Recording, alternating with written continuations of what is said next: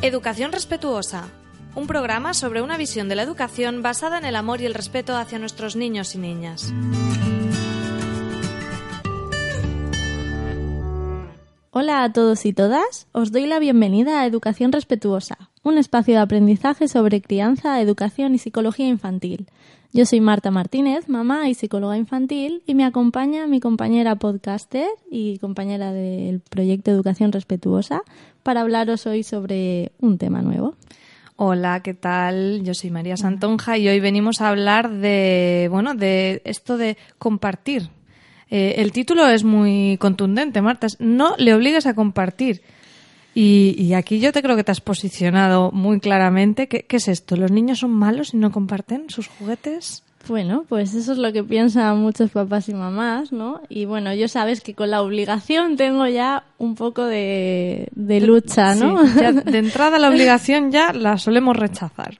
Entonces sí que hay como una posición, ¿no? Sobre que eh, le tengo que enseñar a compartir, es que mi hijo no comparte y, padres y madres muy preocupados porque su hijo de dos años o de tres años no comparte. Entonces sí que me gusta. Cuando hablamos de compartir es los juguetes, los, comida, lo que sea que, consideren en general, ¿no? Eh, suele ser pues el juguete que tienen en conflictos que se dan mucho en los parques, ¿no? Pero bueno, también pasa en, en el cole, también puede pasarte, ¿no? Con cualquier cosa que te llevas es como la, la tienes que compartir o incluso si vienen eh, a las casas, ¿no? Algún amigo o alguna amiga también, muchas veces no dejamos eh, que pongan ellos el límite, es como si está tu, ¿no? Ya está en tu casa y tienes que compartirlo todo. Yo a veces también, a mí me gusta ahí dar el toque porque a las mamás y a los papás yo digo, cuando tú vas a un parque y no conoces a nadie, alguien te obliga a que tú le compartas con el móvil, ¿no? Imagínate que viniera otra persona y te dijera, déjale el móvil a Pepito.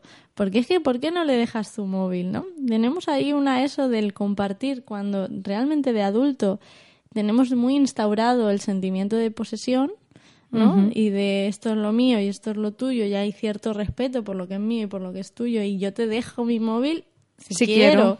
Si quiero, si tengo un vínculo contigo. Si hay una confianza, claro, no es lo mismo lo que dices tú en el parque a un desconocido.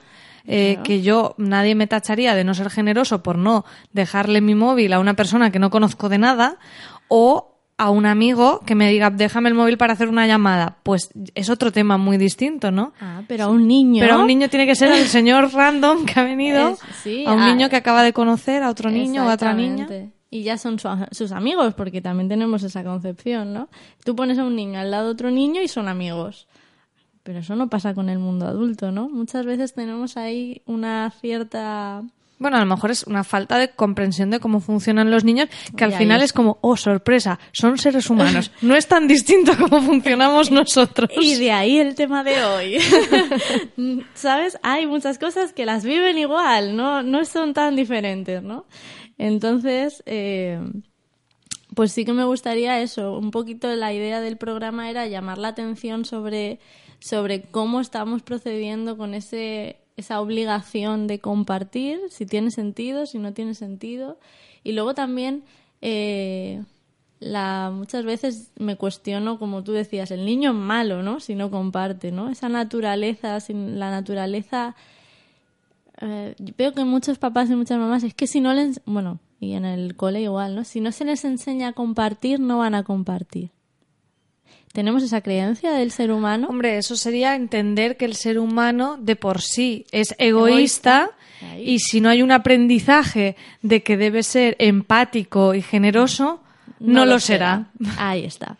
Entonces yo también quería rebatir porque toda la crianza, ¿no? Toda esa mirada tiene mucho que ver siempre con cómo estamos entendiendo al ser humano y cuáles son sus su, su naturaleza innata, ¿no? Entonces aquí hay... pero es que aquí ya entramos en temas filosóficos, Marta. ¿eh? El ser humano es bueno o malo por naturaleza. Pero es que esta es la base. Si yo le tengo que enseñar a compartir es porque pienso que mi hijo, de forma natural, no le va a salir compartir cuando no es real, porque si tú ves a los bebés desde muy pequeños, ellos tienen algo en la mano o incluso lo chupetean y te lo ofrecen. Sí, muchas veces dices, no, gracias. y te lo meten y te lo intentan meter en la boca y quieren que lo cojas, ¿no? Entonces realmente no está pasando. Y niños pequeños en una típica reunión lo que más les gusta es eh, si les das, yo qué sé, mm, el plato de pistachos, empezar a repartir a todos los que hay en la habitación a un pistachito cada uno o lo que sea. O sea, a los niños pequeños, si, si, si les das como la tarea de mm, repartir o poner la mesa o este tipo de cosas que al final es mm. para dar a los demás, les flipa, o sea, les encanta. Entonces, ¿de dónde viene ese pensamiento, ¿no? De que no, de que somos egoístas de forma natural, ¿no? De que hay que imponer desde fuera y enseñar desde fuera a compartir. Yo es que no lo, no lo defiendo para nada, ¿no? Y hay también una posición también eh, desde la esto, desde los animales también, hay como una posición de si somos o no somos, pero si tú ves, por ejemplo, había un experimento con bonobos y chimpancés, que yo siempre decía, ¿pero somos un bonobos o somos chimpancés? ¿no? Y los ponían ahí en una los ponían habían como tres habitaciones y en medio de la en, medio de la de la habitación central había como un esto de fruta y entonces si se levantaba como la puerta, ¿no? De esto, de uno y luego del otro. Bueno, que la cuestión al final con ese experimento era que los chimpancés lo que intentaban era coger rápidamente y llevarse a su celda eh, todo el la fruta? la fruta, pero si eran bonobos, que son otro tipo de simios, eh, querían, ¿sabes? Enseguida compartían con el otro y le invitaban a que fuera a su celda y no sé qué y no sé cuánto, ¿no? Entonces es como con cuál nos sentimos identificados o, con qué naturaleza eh, realmente es la del ser humano, ¿no? Y al final, pues yo me posiciono en que eh, somos colaborativos y en que somos eh, generosos y además mm, la experiencia me lo da. Vale, Marta, pero aquí es verdad que hay niños que les cuesta más o menos. ¿Cómo se debe vivir eso desde el adulto? Eh, desde luego no desde la obligación, pero desde intentar que lo razonen de alguna manera. Eh, que lo que digo, que si es al amiguito intentar explicarles, o eso también sería forzarles, ¿no? De cómo no le dejas a fulanito tu juguete, o también entendiendo qué tipo de, de qué tipo de posesión estamos hablando para darle más peso o no. O sea, cómo en la experiencia real, cómo deberíamos hacer, o no se interviene para nada. O se eh. puede intervenir de otra manera, no sé, se me ocurre, mm, dando ejemplo o no lo sé. Yo es que eh, la intervención depende de en qué momento, depende de en qué situación también se, se esté generando, si es un tema de compartir o es un tema de justicia. Vale, a ver, desarrollemos esta idea. vale, porque si es, por ejemplo, que yo tengo un juguete que me lo he traído yo y que es mío y no lo quiero compartir, esto es un tema de compartir. ¿Vale? En el sentido es mío y puedo querer, dejártelo a ti o no. O ahora no. Entonces yo también eh, soy acompañar al niño a que pueda poner sus límites de cuándo le apetece o no, cuándo no le apetece prestar su, ¿no? su cosa, para mí es como importante y muchas veces por ese de la sociedad te dice, ¿no? Que te tienes que posicionar, déjaselo al otro niño y abandonas a tu propio hijo, ¿no? No te posicionas a favor de tu hijo, a favor de los límites que está poniendo tu propio hijo y le obligas, ¿no? Por el otro. Y luego la otra madre dice, no, no, no, que es del nene, que es del nene. Entonces, y la madre también deja a su propio hijo para posicionarse a favor del otro niño. Total, que ambos niños se están sintiendo abandonados en ese acompañamiento. Pero si lo hacemos al revés, si la madre del, o padre del niño que no quiere compartir, ¿qué le dice a, el niño que se queda ahí como diciendo, yo quería jugar con eso? Eh, es que es el límite que el niño, cuando el niño quiera, te lo dejará, porque es suyo. Es, ¿no? Eh, vivimos en un mundo de posesión.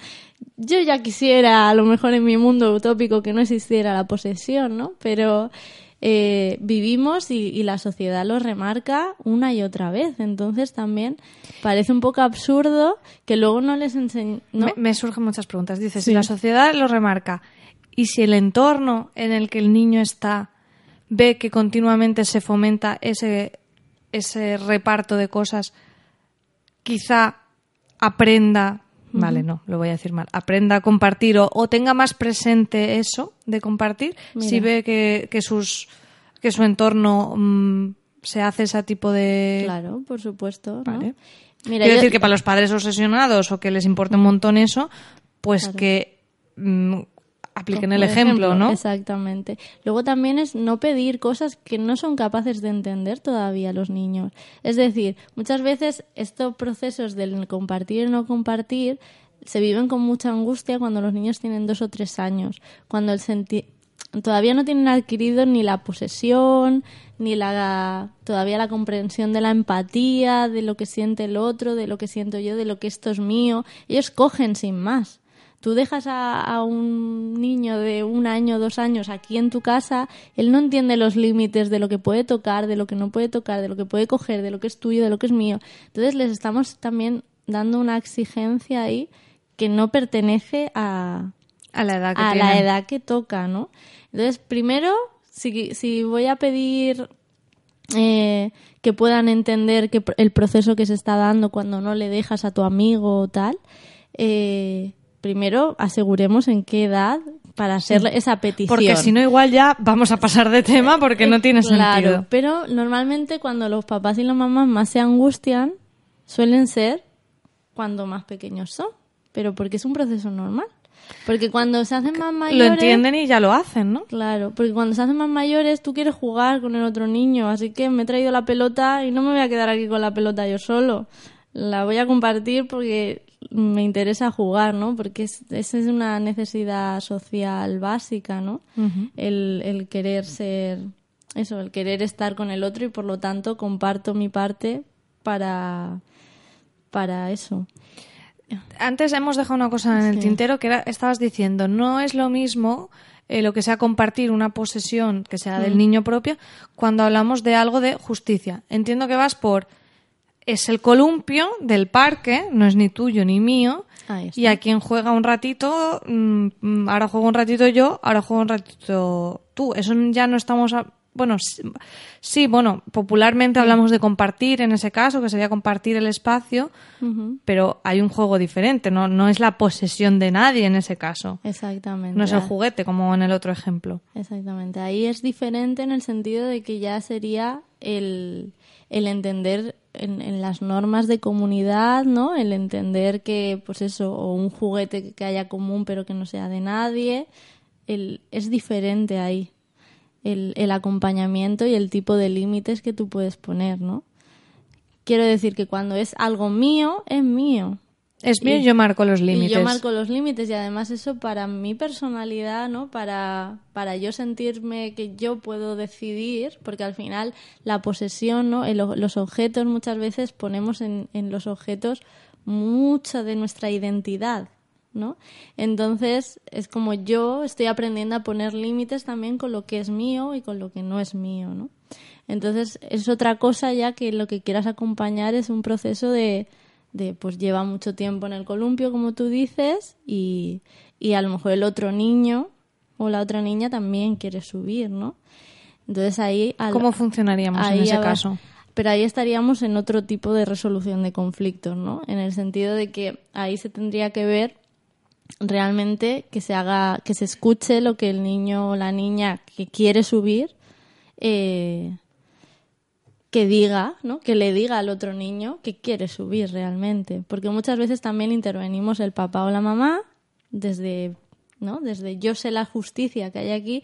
Muchas veces la justicia que como adultos pensamos, que también pasa con lo del compartir, ¿eh? La justicia que tenemos en, en nuestra cabeza eh, no es la que es la de los niños. Es decir, en un columpio a lo mejor uno está esperando y, y se sube una vez y otro se ha subido cinco y están jugando en turnos y, los dos están y para ellos les va bien y ya está. y, los dos están a gusto. O yo a veces el compartir a mí me pasa mucho con los míos no que, claro yo tengo mellizos y es muy curioso lo del compartir porque los míos ellos tienen mucha más capacidad de compartir en el sentido de lo, lo tienen como mucho más integrado porque siempre han estado juntos. Porque siempre han estado juntos y siempre ha sido todo para los dos y, no se les ha generado ciertas Ahí cosas. abriremos que, otro melón. Que en otros niños, que muchas mamás es como, es que claro, como él no ha compartido, ¿no? Cuando empiezan las guarderías, cuando empiezan no sé qué, como nunca ha compartido, pues claro, no sé qué. Y es verdad, o sea, los míos, yo en comparación con otros niños, ¿no? Yo veo que ellos hay ciertos conflictos que no les suceden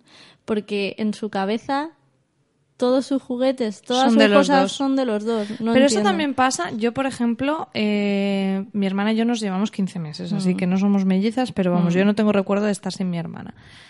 Y justo tenemos unas amigas que también eran dos niñas que también se llevaban un año entre ellas.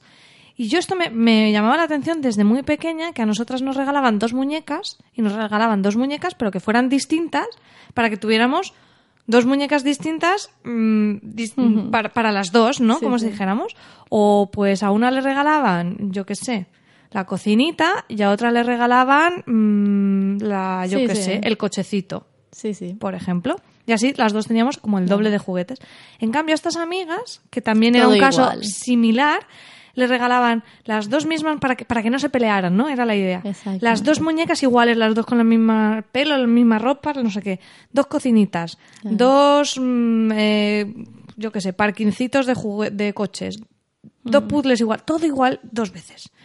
Entonces, claro, yo además recuerdo hacer esta reflexión igual desde pequeña, ¿no? De decirle a mis padres, ¿por qué a estas niñas le compran dos veces lo mismo. O sea, yo misma de pequeña no lo entendía, en plan, qué absurdo. yo tampoco lo he hecho nunca con los míos. Entonces, eh, también entiendo que ese tipo de cosas para la gente que tenga eh, niños de edades muy similares, pues desde mi ignorancia, yo, desde la propia observación, creo que fomentaba mucho más compartir la visión que, por ejemplo, tenían mis padres con nosotras, con lo de los juguetes distintos y siempre son de las dos, Incluso en los cumpleaños, ¿eh? Este es el regalito de María, pero va a ser para Aina también y al revés.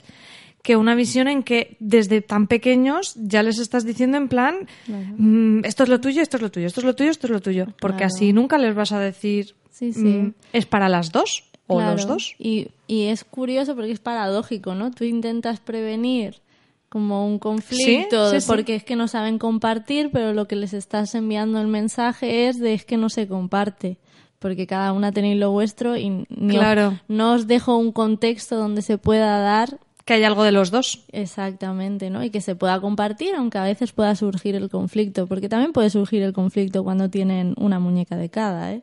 Yo también lo he visto. O sea, quiero decir, porque de repente una dice, pues yo quiero las dos. O sea, es que también pasa, ¿no? Y, y lo, de, lo del compartir, ya te digo, es que es muy curioso. Yo, a mí con los míos me pasa que entre ellos a lo mejor, eh, pues vamos a repartirnos la galleta. Entonces uno corta un súper trozo gigante y otro y un trozo pequeñito. Y tú piensas, ¿no? El mundo adulto piensa, qué injusto no, y se va a quedar con el grande, ¿no? El que lo ha partido se va a quedar con el grande. Pues no, no siempre es así, sino que muchas veces se quedan con el pequeño, le dan el grande al otro y lo sienten tan tranquilamente y, tú lo ves como que no lo han partido exactamente por la mitad y que, ¿no? Y uno se está comiendo más que el otro, pero ellos no lo están viviendo así. Porque ellos están, eh, el sentimiento de justicia, ¿no? De que es diferente al que tenemos nosotros, pero la mirada nuestra adulta con ese peso de, pues eso, una muñeca, una muñeca, A, A, B, B, pues ellos no lo viven de esa manera, ¿no? Pero claro, conforme les vamos dando experiencias, si siempre intervenimos marcando lo que es justo, como que lo justo es la mitad o el esto es estamos también transmitiendo. también nos lo podríamos cuestionar como adultos. Lo justo es la mitad. A lo mejor las necesidades de cada uno son distintas y lo justo eh, no es la mitad. Exactamente. O sea que ahí también es un chip un poco simplista. Pero es curioso como yo veo en, los procesos de, de, conflicto de los niños cómo ellos entienden eso más fácilmente a veces que el adulto. Es decir, yo en los míos digo, no, esto la, más para él porque es que a él le gusta mucho. Y él te dice que a él le gusta mucho esto. Entonces, y a mí me gusta, pero no me gusta tanto. Entonces, pues está bien así, ¿no? Y ellos lo, eh, lo tienen tan integrado que es así, ¿no? E, están personalizando en cada caso en función de, de lo que ven que el otro necesita, es decir, totalmente empático, totalmente, ¿no? Eh, mm, no sé, mm, para mí una resolución muy madura, por así decirlo, ¿no?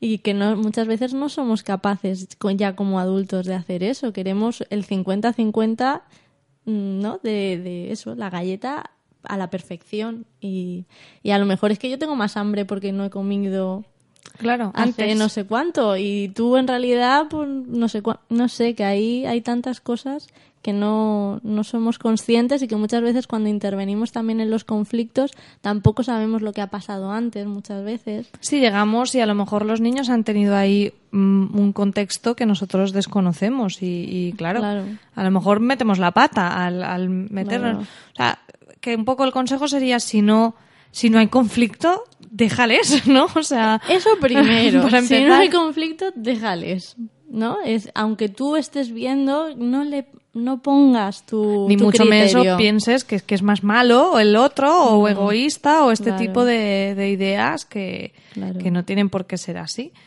O si incluso pone el límite y el otro niño o la otra niña no lo vive mal, simplemente se redirige y se va hacia otro juguete. Quiero decir, muchas veces eh, no me dejas ese, ah, pues mira, me voy y pues cojo el pues otro. Pues cojo otra cosa. Pero el adulto es en plan, mi hijo es malo que no la deja el juguete, pero déjaselo, pero no sé qué. Y el otro niño... Pasa, está, está en otra cosa totalmente, pero claro, tú ya ves a la otra madre y es como, ay, que mi hijo, que, mal quedo. Bueno, pero es que a veces, ahí lo has dicho, qué mal quedo. A veces ya vamos al conflicto adulto de las apariencias y de qué van a decir de mi niño y de no sé qué, no sé cuántos, y no tiene nada que ver con, eh, con el conflicto de los niños que ya está resuelto de hace 10 minutos, pero tú estás viendo en que van a pensar que mi niño está mal criado o es egoísta o no sé qué, no sé cuántos. Y eso es muy importante para mí que lo tengan en cuenta los papás y las mamás para poder realmente estar con el niño, con lo que sucede con los niños y no con lo que socialmente tiene que quedar bien y no sé qué, ¿no? Y, socialmente está como bien visto.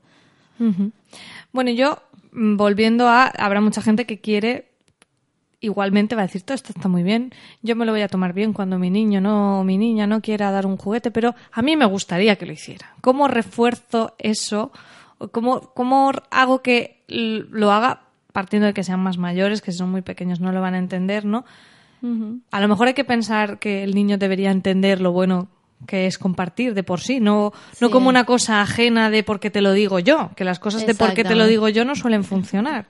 O porque te castigo, o porque te digo, ah, estupendo, pero yo no sigo, sigo sin entender por qué. ¿Por qué tenemos que compartir como niños y como adultos? Eso viene un poco, ¿no? A, pues como a es la misma visión que siempre estamos dando de que no sea desde fuera, sino que sea desde dentro, que sea desde la comprensión real de lo que está pasando, ¿no? Igual que lo de no pego porque no porque no me castigan, sino, porque, al otro le duele, ¿no? Pues en el, en el tema de compartir, para mí la visión es la misma. Eh, puedes hacer ver al niño, ¿no? A tu hijo o a tu hija o a los niños o en el cole, eh, hacer ver cómo se siente de bien la otra persona, ¿no? A la, o, cómo de bien os lo estáis pasando cuando has decidido los dos. claro cuando has decidido compartir cómo tú mismo te estás sintiendo de bien no con preguntas no y cómo estás ahora o cómo te has sentido o cómo os lo habéis pasado jugando con la pelota los dos o haciendo preguntas que, que hagan que el niño tome conciencia realmente de de cómo se está sintiendo y, realmente cuál ha sido la consecuencia natural, real, no impuesta, no externa del acto de compartir. Es decir, no el muy bien, ay, qué bueno eres, ay, que no sé cuándo. Todo ese tipo de refuerzos es hazlo para que mamá se ponga contenta. No, para que mamá se ponga contenta, no, tienes porque eso ya, entonces cuando no esté mamá, ¿qué pasa? Entonces, cuando no esté mamá, no comparto. No tengo un refuerzo para compartir, no me mm, beneficia en nada. Claro, pues porque solo es para que mamá me considere un niño bueno o una niña buena. Entonces, también ahí los volvemos muy dependientes y hacemos que desconecten de realmente el porqué del compartir. Que es lo que querríamos nosotros eh, que aprendieran, plazo, Claro. Porque al final cuando a un adulto le preocupa que su niño o su hijo eh, no comparte, le preocupa eh, qué, valores va a tener esa personita en el futuro. Si te preocupa eso, no te está preocupando el hecho concreto de que deje ese juguete, te está preocupando esos valores que tú transmites, lo cual chapó, ¿no? Y está muy bien que la gente se preocupe por eso, pero que cambien el enfoque porque si eh, lo que te, al final lo que te focalizas en, como dices tú, en que des el muñeco y te diga muy bien, al final el valor, que es el fin último de todo esto, no está llegando. no está llegando. Por eso ni, ni ni el muy bien, ¿no? Ni ese refuerzo. Ni el muy mal. Ni el muy mal, ¿no? Ni el castigo, ni el te esfuerzo, ni el, ¿no? Ni el te, te digo que eres malo, ni toda esa parte tampoco, ¿no? Y ni te obligo a que pase, porque para mí cuando le obligas, realmente estás imponiendo, estás haciendo que él se sienta débil a la hora de poner sus límites y aprender a poner límites en esta sociedad, ¿no? Sobre lo que quieres ahora, lo que no quieres, cuándo lo quieres dejar, cuándo quieres hacer una cosa, cuándo no, sobre tus cosas, esa defensa propia, también es un aprendizaje muy importante, ¿no? Que a nivel de la estructuración de nuestra personalidad y de, y de luego pues relacionarnos con el mundo, ¿no? Entonces, si él pone el límite de que ahora no le apetece dejarlo y tú como adulto le pues sí, ¿no? Yo soy más fuerte. Eh, realmente estás rompiéndole un poco esa, esa sensación de yo puedo poner el límite delante de otro niño para que no me hagan algo que no quiero, ¿no? Y eso luego, pues por ejemplo, luego me vienen temas, ¿no? De procesos de bullying, ¿no? El acoso escolar, de mm. le han cogido el almuerzo, no sé cuánto, y muchas veces eh, son procesos muy complejos, ¿vale? Pero hay una parte ahí de niños que no están sabiendo poner límites. Sí, que al final por intentar eh, que el niño aprenda un valor, estamos eh, truncando el aprendizaje de otro valor también muy importante, como dices, ¿no? Y al final, para nada, porque el otro valor, eh, si viene como estábamos repitiendo desde fuera, no va a calar. Entonces, ojo, porque las intenciones pueden ser muy buenas, pero el, el enfoque Mm, no. Exactamente. Y también, como decimos siempre, tomárnoslo con calma, que la otra madre o el otro padre piense lo que quiera y nosotros seguros en lo que estamos eh, haciendo, que, tenemos esta base para decir que es lo correcto y que funciona y ya está. Claro, es que además el tema de los parques, pues es que es un bullicio de conflictos de este tipo. Haremos otro programa que sea Parques al descubierto. sí, sí. Por eso también es importante muchas veces, si yo no lo sé gestionar o sé que me van a generar conflicto o en el parque yo veo que a mí esto me remueve mucho, prevenir. ¿Vale? Hay conflictos de este tipo que se pueden prevenir. Si sé que este juguete eh, nunca lo va a dejar, pues al parque ese juguete no se lleva, ¿no? Exactamente. Es más fácil. Exactamente. Hay veces que es tan sencillo como prevenir en ese aspecto. O si invito, por ejemplo, eh, a niños a casa, que primero hay que ver si los ha invitado el niño o los ha invitado el adulto que se lleva bien con los papás de no sé quién y de repente tengo a un niño correteando en mi habitación que yo no he invitado y no quiero que toquen nada. Entonces voy a ponerle mis límites. ¿Está mal lo que está haciendo el niño? Perdona, es que yo no te he invitado y yo no quería verte y a lo mejor yo hoy quería pasar la tarde jugando con... tranquilamente en mi espacio, ¿no? Entonces, eso también es importante cuando somos adultos también. Es que entenderlo. ¿no? Tengo yo eh, entonces, si no lo ha invitado el niño, cuidado, respetemos que él ponga los límites. Si lo ha invitado el niño, aún así también tiene derecho a poner ciertos límites sobre ciertos juguetes, pero se puede pactar antes con el niño. Claro, va a venir fulanito, ¿qué sacamos? Sacamos Exactamente, esto lo guardamos porque no quieres que lo use o esto no sé qué, entonces ya pues pones o das acceso a juguetes que el niño se sienta cómodo eh, compartiendo, ¿no? Entonces, bueno, que hay la prevención del conflicto siempre eh, mejor, ¿no? Es como si podemos prevenir cosas que ya sabemos que van a pasar o que yo ya sé que esto me remueve mucho o que esto, ¿sabes? Me, me complica mucho la vida, pues a veces es, y informar al niño de eso, de qué va a pasar o va a venir este niño o si vamos al parque ya sabes que te lo van a pedir. Que el niño no se encuentre con las situaciones. Tú a un adulto no te lo llevas para aquí para allá sin saber mm, a dónde ni qué va a hacer, ¿no? Y de repente es lo que tú dices, yo no sabía nada, de repente viene aquí un niño a mi cuarto, pues no, pues oye, pues esta tarde va a venir tal. O sea, que, que, sepa de que la cosa va con él, que al final no, es ni más ni menos que eso. Si la cosa va a ir con él, pues que vaya de verdad y que lo sepa. Claro, claro. Y lo mismo eso, si voy a un parque, si decides llevarte este juguete, sabes que muchos niños y niñas te lo van a pedir. ¿Pasa que jugar con ellos con el juguete? No, pues prefieres que lo dejemos en casa. Claro, o si mm, voy a, o, o no voy a dejarlo, pero no sé qué. Bueno, que él ya sepa que va a generar, ¿no? Que se van a dar conflictos. Y luego ya medirte tú como adulto o adulta si tú vas a poder... Si el niño primero acepta los conflictos que le van a venir. Y luego, si tú como adulta te sientes ese día preparada, para acompañar esos conflictos desde la calma, ¿no? Y desde, o deciden, mira, yo este, hoy, mm, mamá de verdad prefiere que, ¿no? Te doy una alternativa.